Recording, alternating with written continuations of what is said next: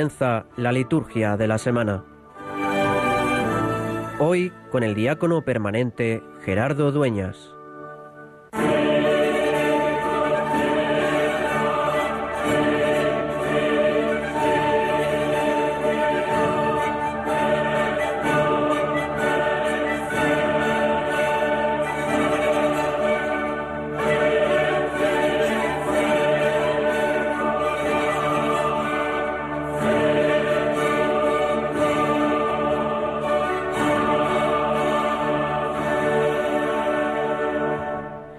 Concédenos, Señor Dios nuestro, alegrarnos siempre en tu servicio, porque en dedicarnos a ti, autor de todos los bienes, consiste la felicidad completa y verdadera. Por nuestro Señor Jesucristo, tu Hijo, que vive y reina contigo en la unidad del Espíritu Santo y es Dios por los siglos de los siglos.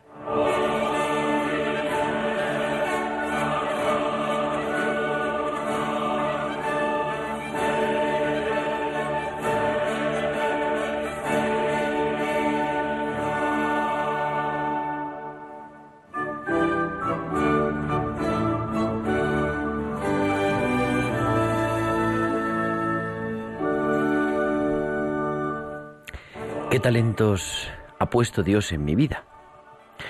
Al acercarnos al final del año litúrgico, los evangelios entran en el terreno de la escatología, es decir, nos hablan del final. Y el evangelio de este domingo 33 del tiempo ordinario es esa parábola de los talentos.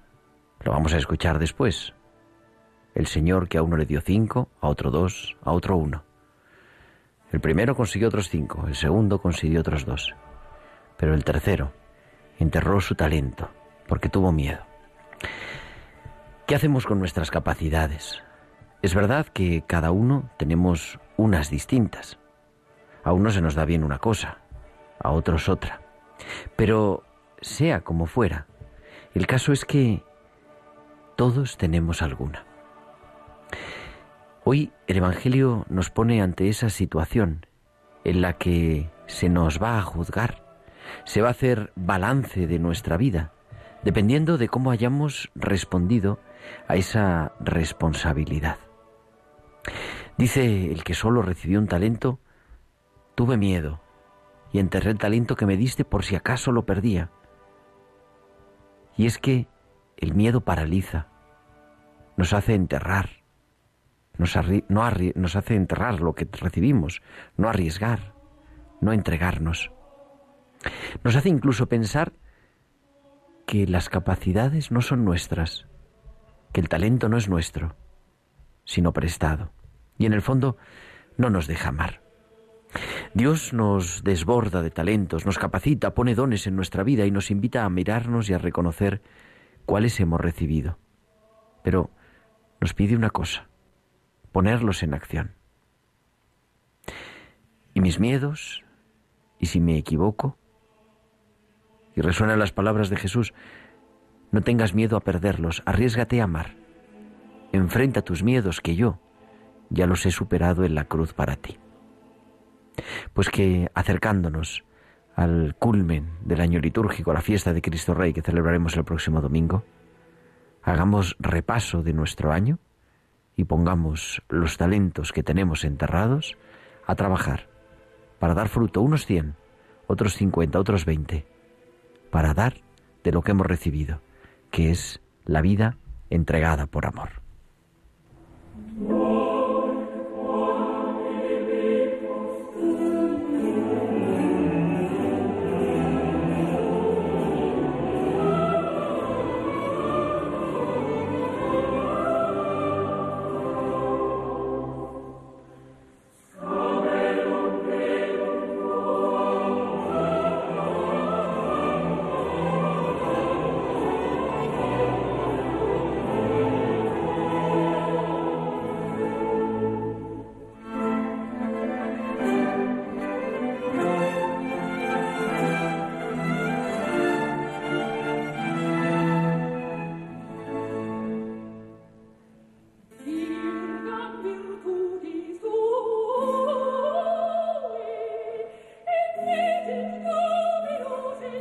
Son las 8 y 5, las, digo, las 8 y 5, las 9 y 5, las 8 y 5 en Canarias y comenzamos en directo desde los estudios centrales de Radio María en Madrid una nueva edición de la liturgia de la semana, de este 14 de noviembre del año 2020, ya en plena noche y acercándonos para preparar esta semana que ha comenzado ya con las primeras vísperas del domingo trigésimo tercero del tiempo ordinario.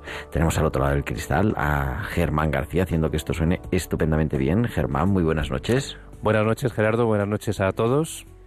Y nada, ¿qué vamos a hablar hoy? Pues vamos a hablar de la liturgia de la semana, lo primero, sobre todo de este domingo 33, que además se celebra y vamos a dedicarle al final del programa un rato la Jornada Mundial de los Pobres, una jornada eh, instituida, pontificia, instituida por el Papa Francisco hace algunos años, me parece que en el año 2015, y vamos a ver qué significa eso y recordar pues esos pobres olvidados al hacer balance de nuestro año, como decíamos, ¿no? del año final del año litúrgico, que será el próximo domingo, es el último domingo del tiempo ordinario, la solemnidad de Cristo Rey, vamos haciendo balance y se nos pone también, y adelantamos ya el Evangelio del domingo que viene, ese Evangelio del juicio final.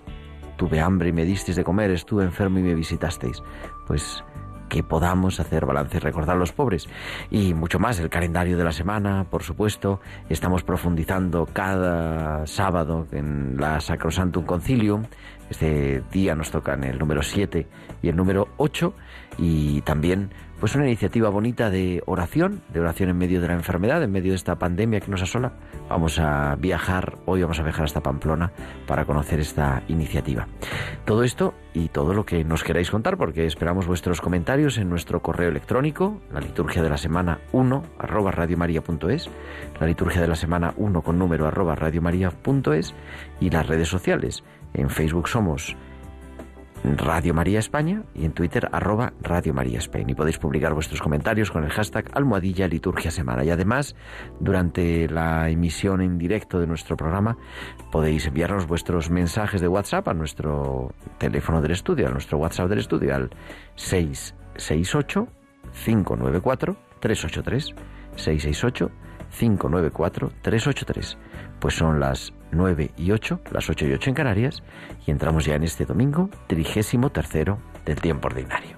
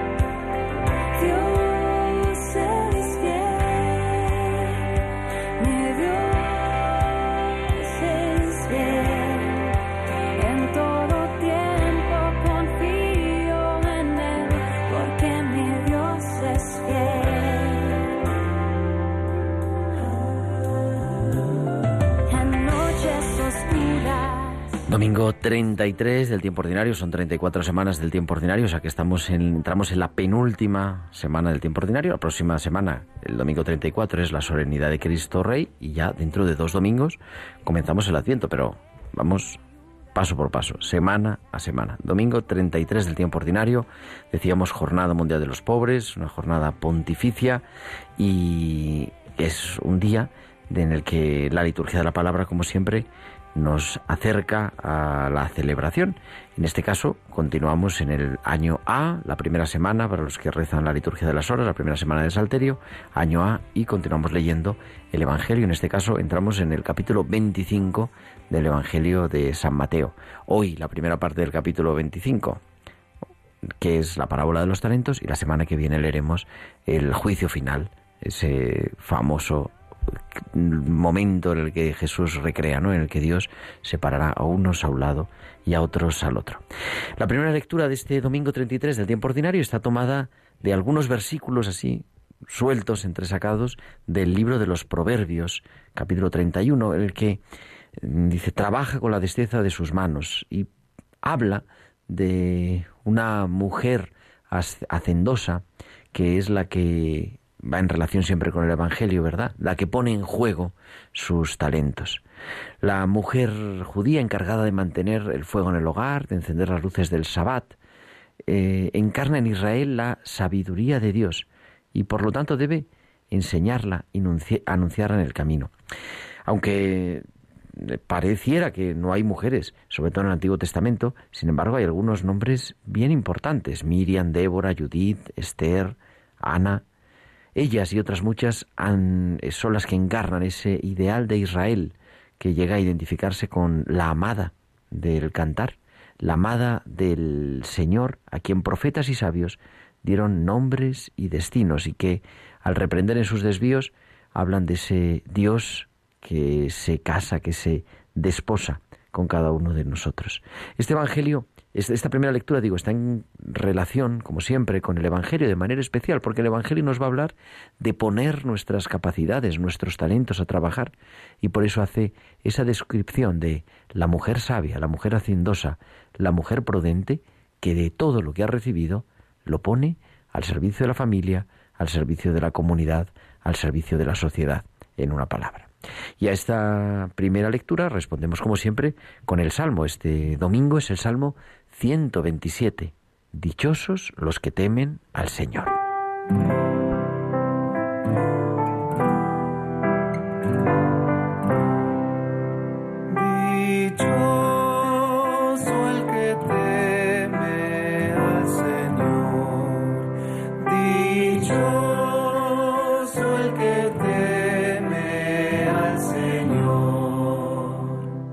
Dichoso el que teme al Señor y sigue sus caminos.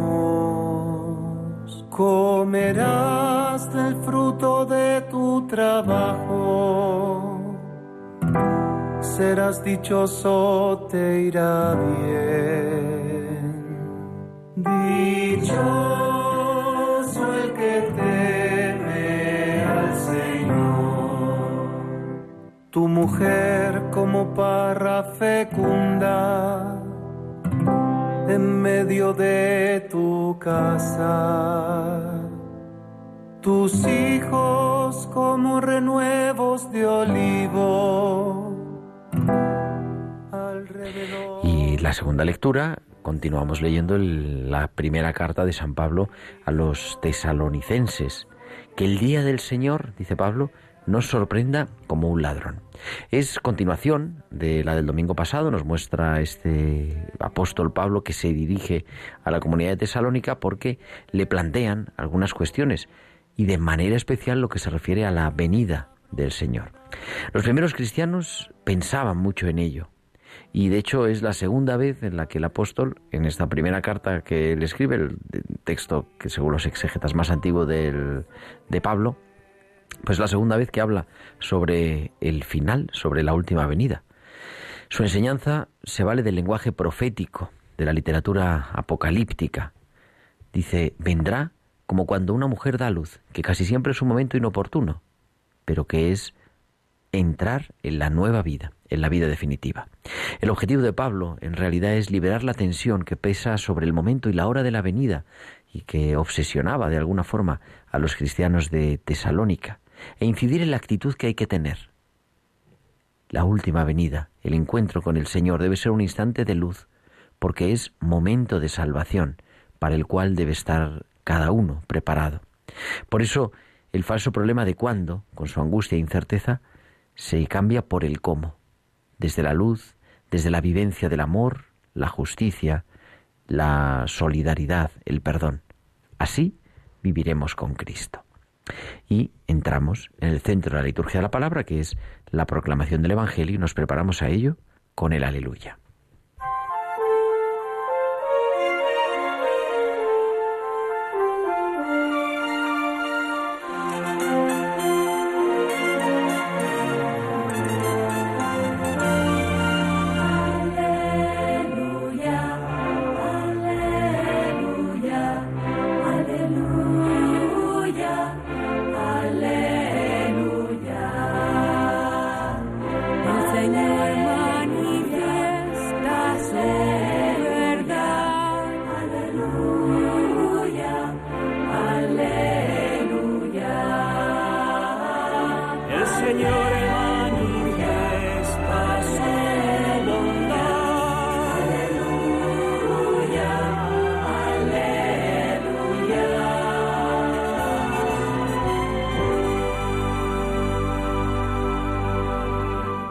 Evangelio de este domingo, trigésimo tercero del tiempo ordinario, está tomado del capítulo 25 de Mateo, versículos del 14 al 30.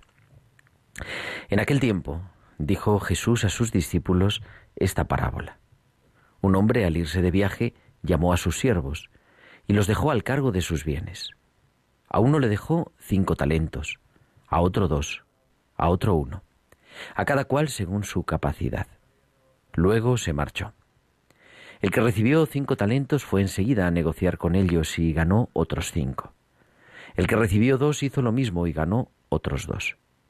En cambio, el que recibió uno fue a hacer un hoyo en la tierra y escondió el dinero de su señor. Al cabo de mucho tiempo, viene el señor de aquellos siervos y se pone a ajustar las cuentas con ellos. Se acercó el que había recibido cinco talentos y le presentó otros cinco, diciendo, Señor, cinco talentos me dejaste. Mira, he ganado otros cinco. Su señor le dijo, Bien, siervo bueno y fiel, como has sido fiel en lo poco, te daré un cargo importante. Entra en el gozo de tu señor. Se acercó luego el que había recibido dos talentos y dijo, Señor, dos talentos me dejaste. Mira, he ganado otros dos. Su señor le dijo, Bien, siervo bueno y fiel. Como has sido fiel en lo poco, te daré un cargo importante. Entra en el gozo de tu señor. Se acercó también el que había recibido un talento y dijo, Señor, sabía que eres exigente, que ciegas donde no siembras y recoges donde no esparces. Tuve miedo y fui a esconder tu talento bajo tierra. Aquí tienes lo tuyo. El Señor le respondió, Eres un siervo negligente y holgazán, con que sabías que ciego donde no siembro y recojo donde no esparzo.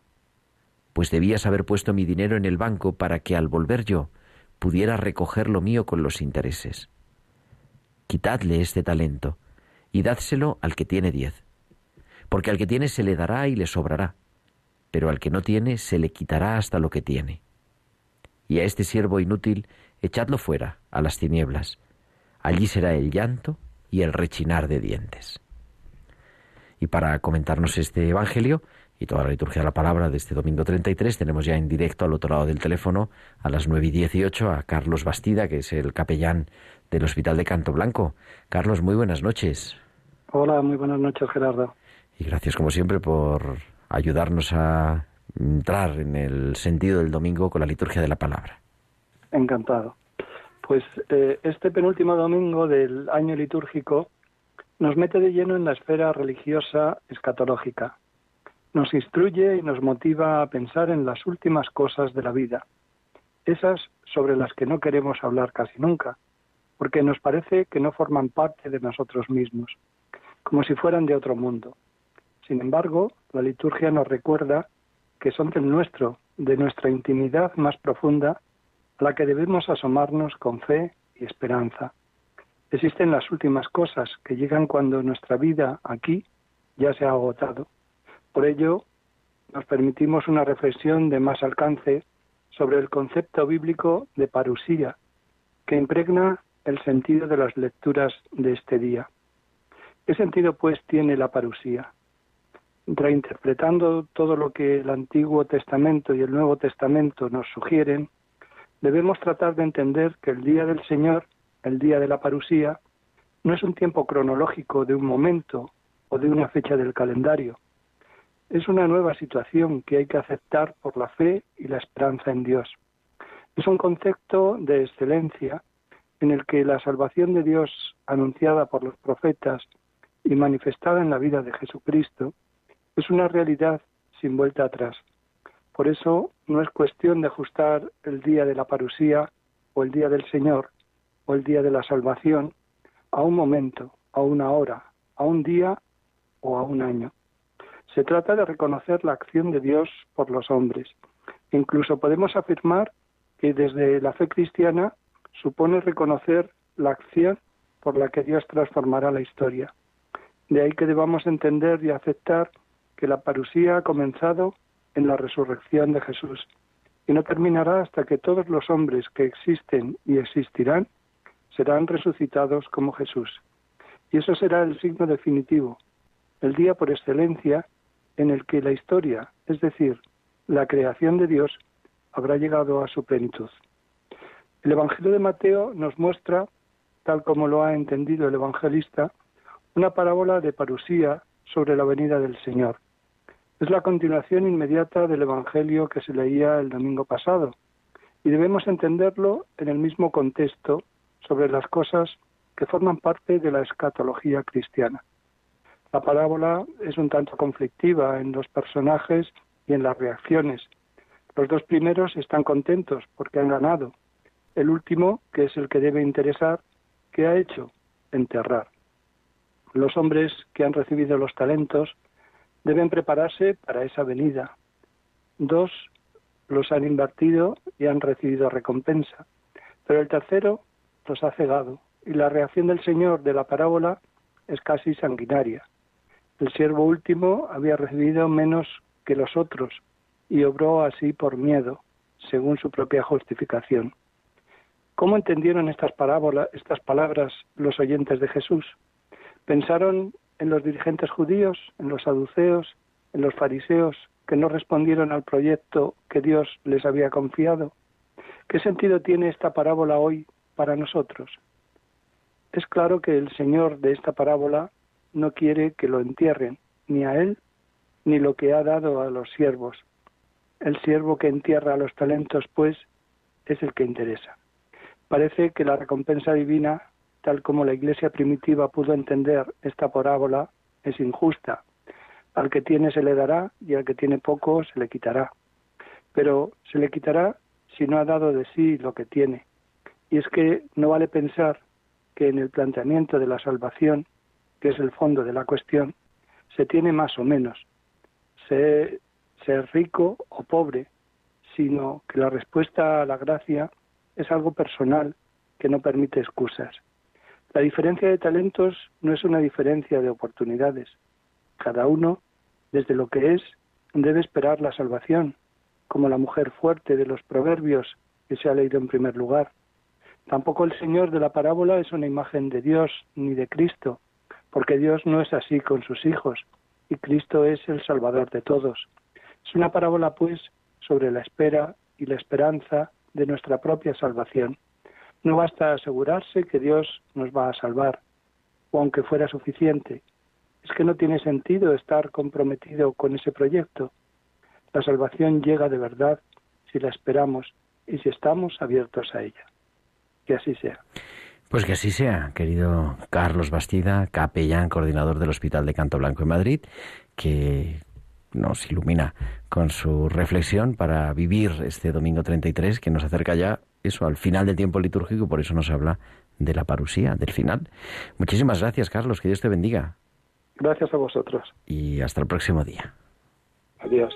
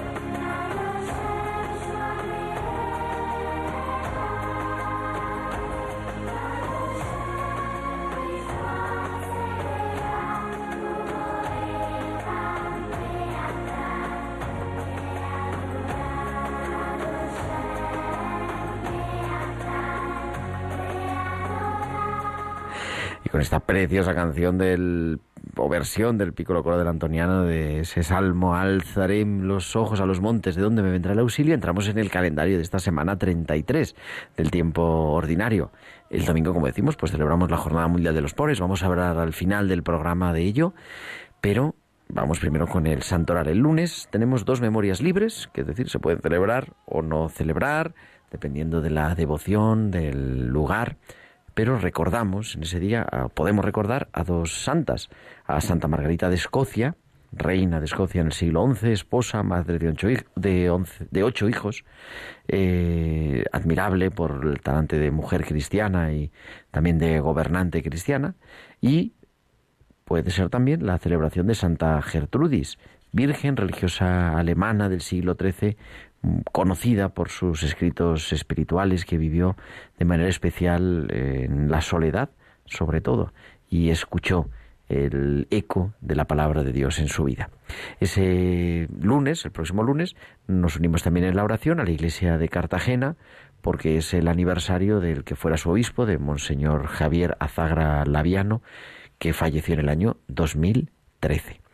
Este martes, martes 17, la Iglesia celebra la memoria obligatoria de Santa Isabel de Hungría, religiosa, esposa, madre, hija del rey de Hungría en el siglo XIII.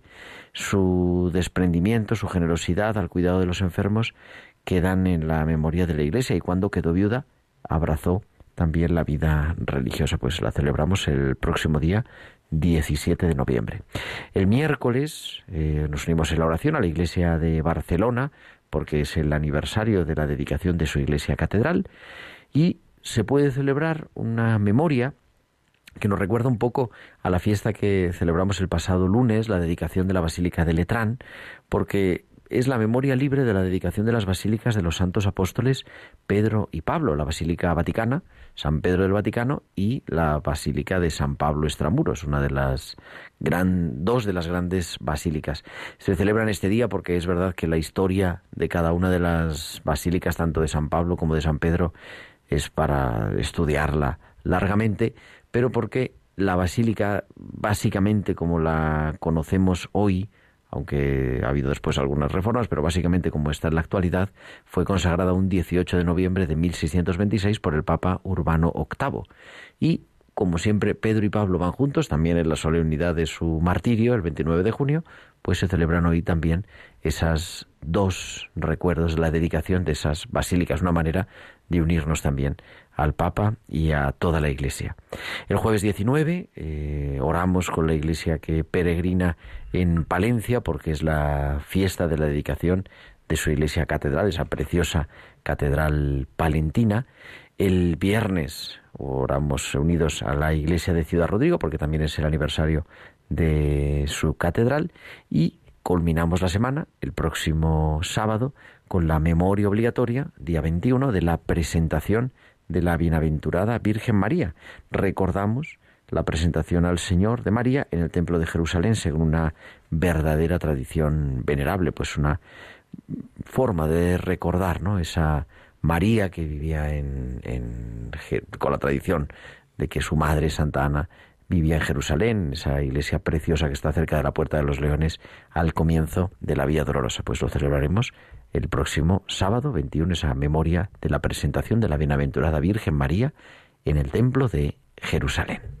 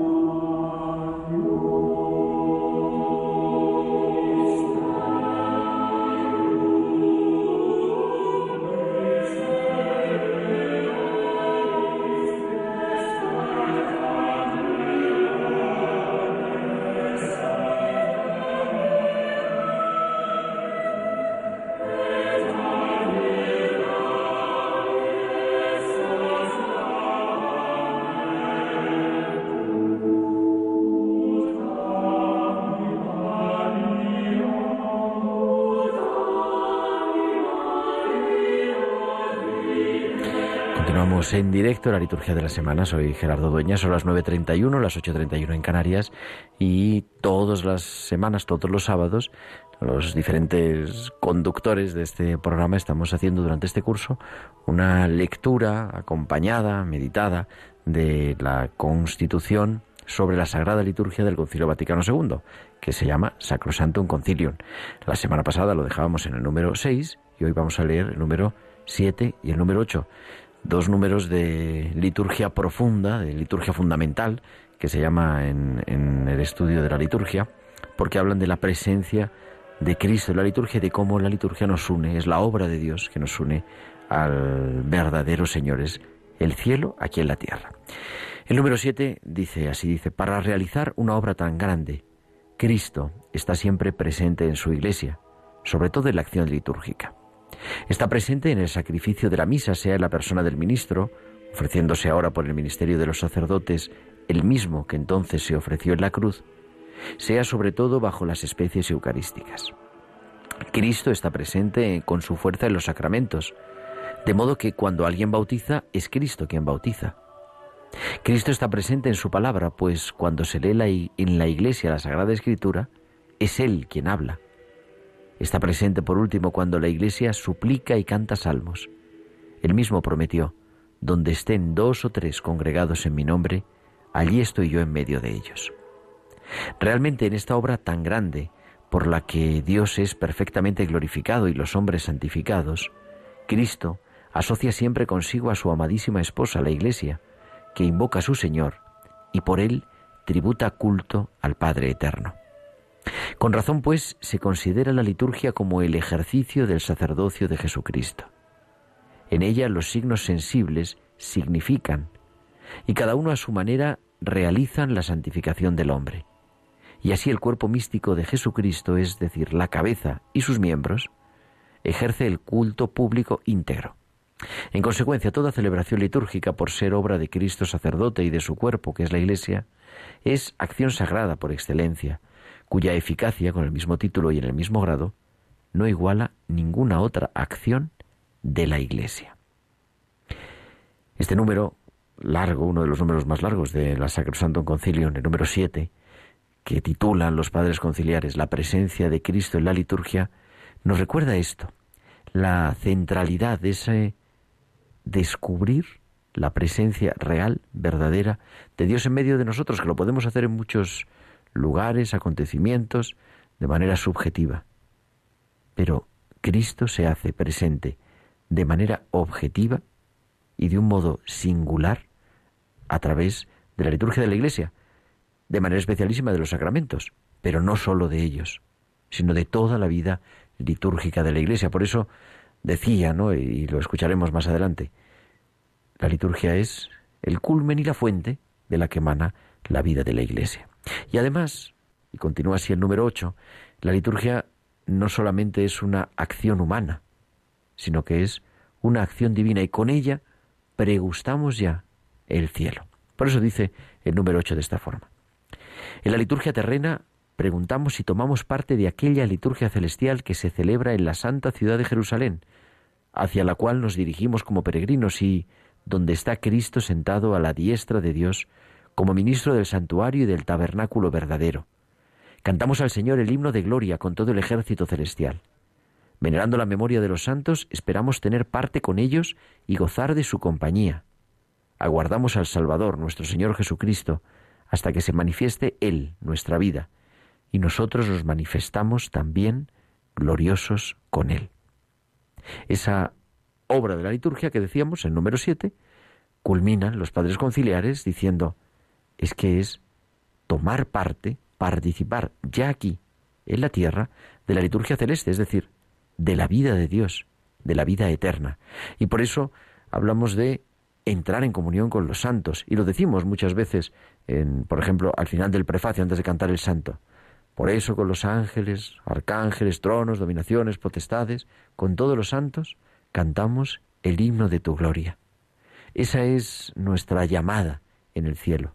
Cantar con nuestra vida, con nuestra persona, con nuestra integridad, la gloria de Dios.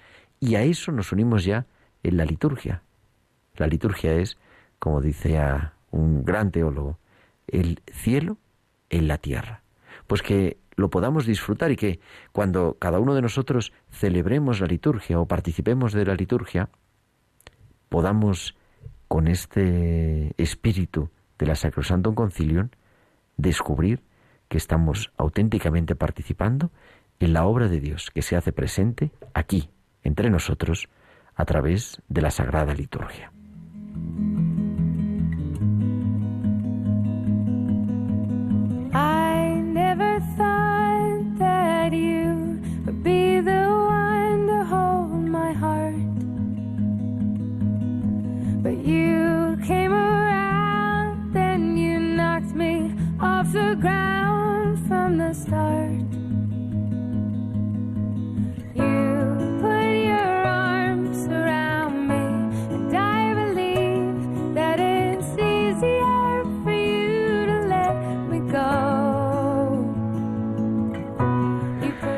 Pues no, no es tiempo de cuidar, luego pasa que es la sintonía, porque vamos a hablar de la oración en la enfermedad y por eso ponemos esta preciosa sintonía, que es la sintonía de tiempo de cuidar, pero bueno, que es ARMS de Cristina Perry.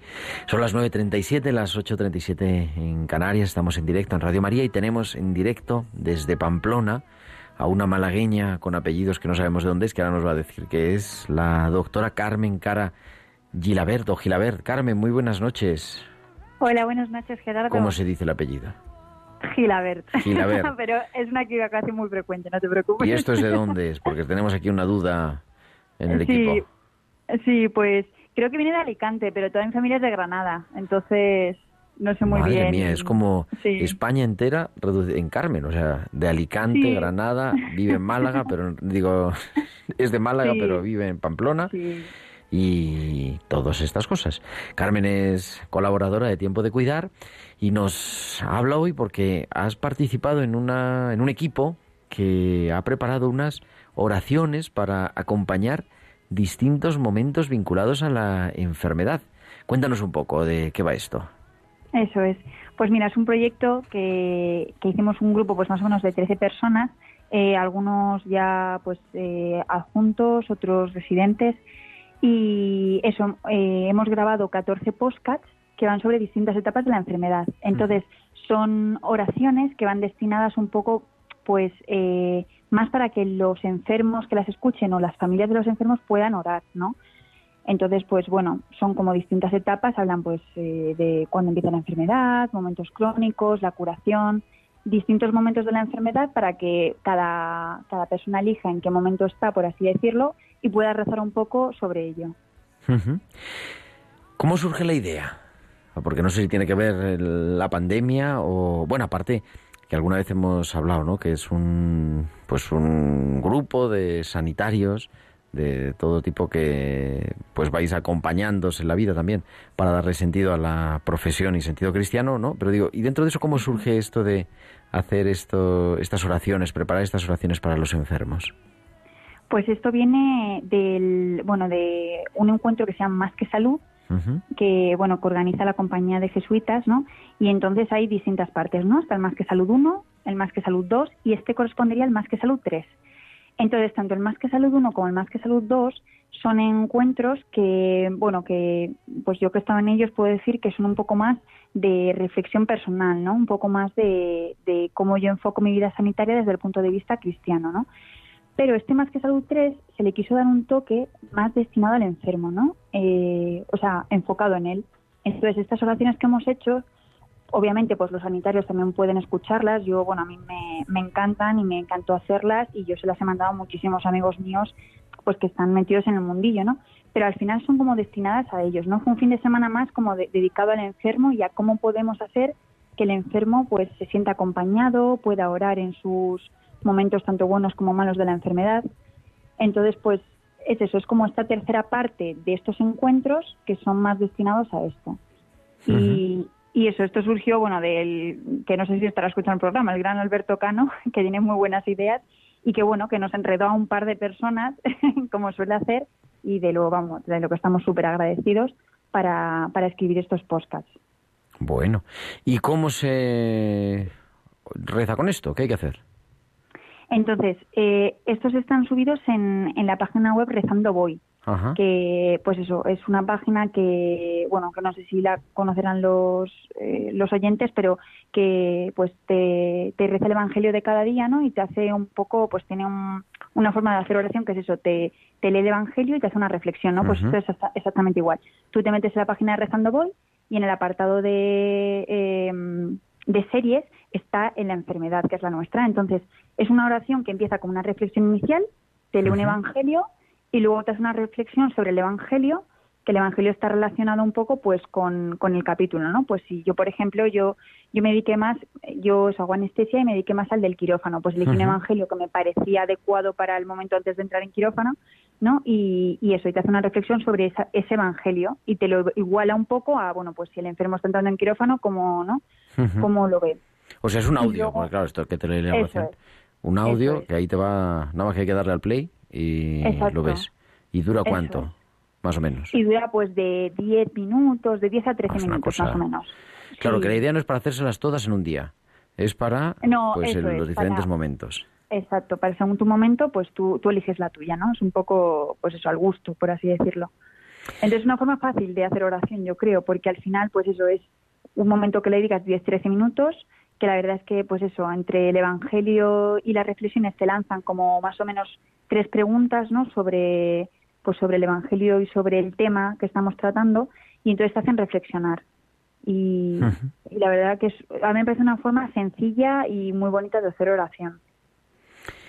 Cuando en marzo, yo creo que era el 5 o 8 de marzo o algo así de este año, mm, empezaban a salir las noticias de la pandemia y no sabíamos bien, yo que estoy metido en este mundo, como saben nuestros oyentes, de capellán de hospital y de responsable pastoral de la salud de diversos, a diversos niveles, hablé con una doctora y que estaba organizando algunas cosas y le digo, oye, ¿cómo podemos ayudar? ¿Qué podemos hacer desde la pastoral de la salud? Y me dijo, pues mira, lo, mejor que podéis hacer, la verdad, es rezar, porque la cosa está fatal. Y a mí me dejó bastante intranquilo, esa, porque ya que te digan, lo mejor es rezar, es verdad que es importante, pero que te lo digan así. Y entonces digo yo, ¿por qué? Me sorprende, ¿no? Porque, ¿por qué un grupo de sanitarios de todas las profesiones relacionadas con, la, con el mundo de la salud, ¿os parece que es importante esto? Es decir, está claro, ¿no? A nivel religioso, cristiano, está claro. Pero como sanitarios, mm, ¿hace falta hacerlo? Hombre, a mí sí me parece importante y me parece además algo que es como un motor. A mí el hecho de rezar y, digamos, intentar ver a Dios en mi día a día, y así a mí, para mí es un motor para trabajar siempre. Entonces, o sea, para mí personalmente sí que me parece, me parece importante eh, poder eso, eh, el hecho de no sentirte solo, de pedir ayuda, de, no, pues cuando ves ahora mismo en la situación en la que estamos, eh, una persona que está enferma, que lo está pasando mal, una familia también que la acompaña, que lo está pasando mal, y bueno, pues que a veces no, las, o sea, las cosas no salen tan bien como queremos o como pensamos que van a salir y el hecho de saber que tienes ahí, pues eso, a Dios, ¿no? Que te, que te acompaña, que te ayuda, pues para mí es eso, es un motor en mi día a día. Pues claro que sí, nunca se nos olvide. Querida mm. Carmen, muchísimas gracias y nos escuchamos en tiempo de cuidar muy pronto. Eso es. Gracias a vosotros. Gracias, Carmen Cara, que es una de las coordinadoras de este especial de Rezando Voy en la enfermedad. Y nos metemos las 9.45, las, o sea, un cuarto de hora, 10 menos cuarto, 9 menos cuarto en Canarias, entramos en la Jornada Mundial de los Pobres, instituida por el Papa Francisco, que celebramos mañana domingo.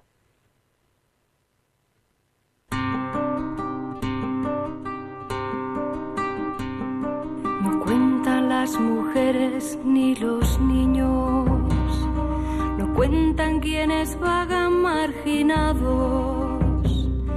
No cuenta quién es pobre o está enfermo. Ni cuenta quién está crucificado. No cuentan quienes no tienen trabajo.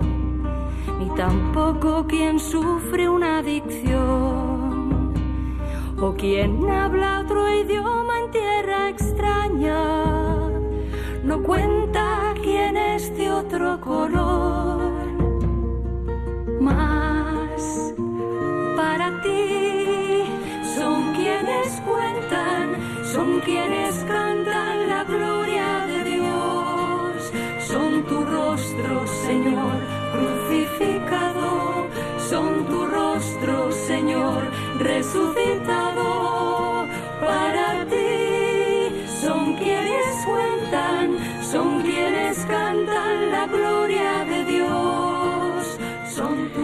Tiende tu mano al pobre. La antigua sabiduría ha formulado estas palabras como un código sagrado a seguir en la vida. Hoy resuenan con todo su significado para ayudarnos también a nosotros a poner nuestra mirada en lo esencial y a superar las barreras de la indiferencia. Así comienza el mensaje del Papa Francisco en esta Jornada Mundial de los Pobres que celebramos mañana, empezado ya hoy, y para hablarnos de ello tenemos al otro lado del teléfono en directo a José Luis Segovia, que es vicario episcopal de, de muchas cosas, de pastoral social, innovación de Madrid. José Luis, muy buenas noches. Buenas noches, Gerardo. ¿Qué falta? Es vicario de acción, me falta una palabra. Es para el desarrollo humano integral. Para el desarrollo humano integral, eso. Es que, Yo digo, siempre digo el vicario de la cosa, el vicario de lo social, Exacto, de la eso- caridad. Ya eh, está. está Así claro. acabamos antes. Celebramos, yo pensaba que era la quinta, pero no, es la, La cuarta cuarta. Jornada Mundial de los Pobres, instituida por el Papa Francisco. Eh, hombre, es una cosa importante, una jornada mundial no es cualquier cosa. Y yo creo que está evidente lo que quiere decir el Papa, pero bueno, ¿qué es la Jornada Mundial de los Pobres?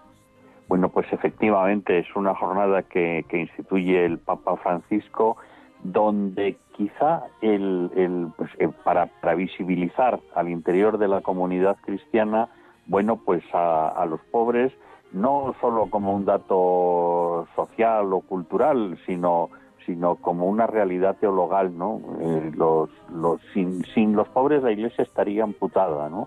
No sería la iglesia de Jesucristo, ¿no? Y los pobres nos traen siempre, eh, pues, pues parte de parte de gracia. Si no estamos bajo el paraguas de la fraternidad con ellos, nos nos quedamos sin la fuerza de la gracia de Dios, ¿no? Quizá el aspecto que, que más ha insistido el Papa Francisco en todas estas jornadas es el de la amistad con ellos, ¿no? Que es una, un reto y un desafío y una interpelación muy grande. Claro, estaba, bueno, estábamos escuchando esa canción Los Incontables de Ain Karim, muy bonita, a mí me gusta, porque dice, Mm. no cuentan, pero dice luego el estribillo, pero ellos son de verdad quienes cuentan. Y lo vamos a escuchar en el Evangelio de la semana que viene, de Mateo 25, ¿no? Es que tuve hambre, me diste de comer. Es que en los pobres, en la amistad con los pobres, eso, no nada más así, hombre, la ayuda está bien, ¿no? No vamos a decir que no ayuden, pero algo más nos estamos jugando nuestra fe. Sí, sí, es un elemento identitario de- del, del- cristianismo y, y con ese matiz tan intenso que, que pone el, el Papa en todas estas jornadas que a mí me, me resulta profundamente interpelante, ¿no? No se trata solo de eh, ayudarles, de ser solidarios con ellos, fraternos, sino de cultivar la amistad. Es, el desafío es ponerse a ti, ponernos a tiro de su amistad, de su cariño, y, de la gracia que viene con, con ello, ¿no? Y además es una jornada, que todo el mundo se quede tranquilo, porque no es una jornada de colecta. O sea, el objetivo no es recaudar dinero, sino de oración, de, de poner a los pobres en el centro. Efectivamente, sí, esa es otra otra nota característica, ¿no? No hay ninguna colecta imperada, no se trata de eh, es es realmente lo que acabas de decir, es decir, la, la centralidad que tienen en la en la tradición cristiana, en la Iglesia, eh, pues es el, el, el destacarla, ¿no? Para que de verdad eh, cumplamos con ese con ese desafío de que mm, los pobres estén en el centro de la comunidad y ojalá pues seamos capaces de, de evangelizarlos de tal modo que, que- que formen parte de la comunidad cristiana y, y desaparezca el aspecto de pobreza, de soledad o de desigualdad que, que tienen, ¿no? Ese es el, ese es el ideal, ¿no? La fraternidad aspira a eso, a incorporarlos plenamente, estén en el corazón de la comunidad cristiana como miembros, como miembros vivos, ¿no? Y si están dentro de la comunidad, cabe esperar que ya no haya, Claro, no haya pobreza, claro, ¿no? claro. Porque se ejerza de verdad la comunión de bienes. Invitamos a nuestros oyentes a, leer el mensaje del Papa, es un mensaje sencillo y, profundo. Pero yo quería preguntarte también en Madrid, que es bueno una de las partes importantes de la vicaría, ¿no? Es la celebración de esta jornada. ¿Cómo lo estáis celebrando? Pues mira, hemos tenido en, eh, hoy por la mañana, el sábado, a las 12, en la Catedral de la Almudena, hemos tenido una celebración de la Eucaristía que ha presidido el, el cardenal don, don Carlos Osoro, y donde se ha convocado pues a distintas realidades eclesiales que están trabajando en el ámbito de la exclusión social, pero sobre todo donde lo que mm, queremos y, siempre se logra de, de, un modo u otro, pues es que también personas que están en, situaciones de pobreza pues formen parte, ocupen los primeros bancos, no solamente en el sentido metafórico, sino en el sentido físico, ¿no? Y, estén en el centro de la celebración de la Eucaristía, que es el, corazón de la Iglesia, ¿no? Y, bueno, pues esta mañana, mm, con, con todas las medidas que tenemos en, este, en estos tiempos, ¿no? Que hacen que, el, contacto físico pues este sea más relegado, porque otros años hemos acabado esta celebración de la Eucaristía pues con un agape, un agape fraterno en la entrada de la catedral, eh, pues tomando algo con, con, la gente y compartiendo y, y, repartiendo fraternalmente, que es que, repito, es lo que busca el Papa. Lo que quiere es no insistir en que ayudemos, o, no, no, sino en que eh, departamos, que tengamos espacios de encuentro, que sepamos mirar a los ojos y que, que puedan mirarnos también a los nuestros, ¿no? Que pongamos nombre, eh, relato, historia, encuentro, en definitiva, ¿no? Bueno, pues esta mañana eh, que ha hecho un día de, perros y de lluvia y todo, que eso obviamente pues eh, no ayuda. Se, ha notado, pero pero bueno, sí lo hemos vivido con, con intensidad y ya han estado pues tanto tanto personas que están en situación de exclusión como eh, pues quienes de distintos ámbitos de iglesia los los acompañamos. El, el, cardenal ha escrito para esta semana precisamente una una carta pastoral que se centra en la cuarta jornada mundial donde básicamente pues invita a, ya sabes que a él le gusta lo de uno, dos, tres, tres puntos, tres cosas, pues nos invita a, a encontrarnos sin miedo eh, con los pobres, a dejarnos interpelar eh, con ellos y a caminar con ellos, ¿no?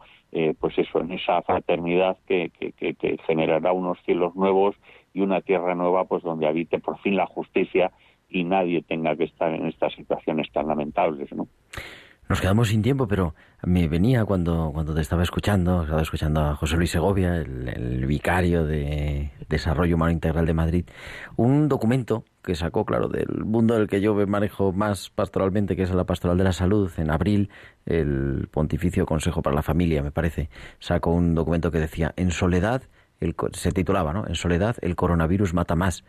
Yo creo que podemos decirlo también, ¿no? En pobreza, en ese sentido, el coronavirus mata más efectivamente el, el, el, en pobreza y, y, en pobreza y soledad. Y es que las dos cosas van desgraciadísimamente sobre todo en las grandes urbes van unidas. Es decir que la, la pobreza la exclusión social se caracteriza precisamente por la ausencia de vínculos. Por por por, por en un pueblo alguien que está en una situación de pobreza está integrado socialmente es un vecino al que se apoya al que se ayuda pero en una gran ciudad la pobreza va vinculada a la ausencia de vínculos, a la soledad más absoluta, ¿no? Que también es uno de los grandes dramas, una de las formas de pobreza eh, más terribles de nuestra época. Pues recordémoslo mañana, Jornada Mundial de los Pobres. ¿Qué es lo que hay que hacer? Pues hay que ir a celebrar la Eucaristía, a la parroquia y pedir por los pobres, pero sobre todo caer en la cuenta que somos familia, que somos hermanos y que podemos hacer intentar hacer que nuestro mundo sea esa aldea global que se, que se dice a veces, ¿no? Pero que no sea porque tengamos un móvil, sino porque de verdad seamos aldea en ese sentido que decías, que nos conocemos, compartimos y, y de verdad nos descubrimos hermanos, no solo en teoría. Exacto, fratelli tutti, todos hermanos, ¿no? José Luis Segovia, vicario de Desarrollo Humano Integral de la Archidiócesis de Madrid. Y pues muchísimas gracias y feliz jornada de los pobres. Muchísimas gracias a vosotros. Gracias, Gerardo. Y llegamos al final de nuestro programa. La liturgia de la semana volverá el próximo sábado a las nueve de la noche, a las ocho en Canarias. Muchísimas gracias a Germán García en el control técnico. Y ahora os dejamos con el informativo a las diez en punto, a las nueve en Canarias, con el informativo de Radio María, con toda la actualidad de España, del mundo y de la Iglesia. Hasta la semana que viene. Un abrazo de vuestro amigo el diácono Gerardo Dueñas.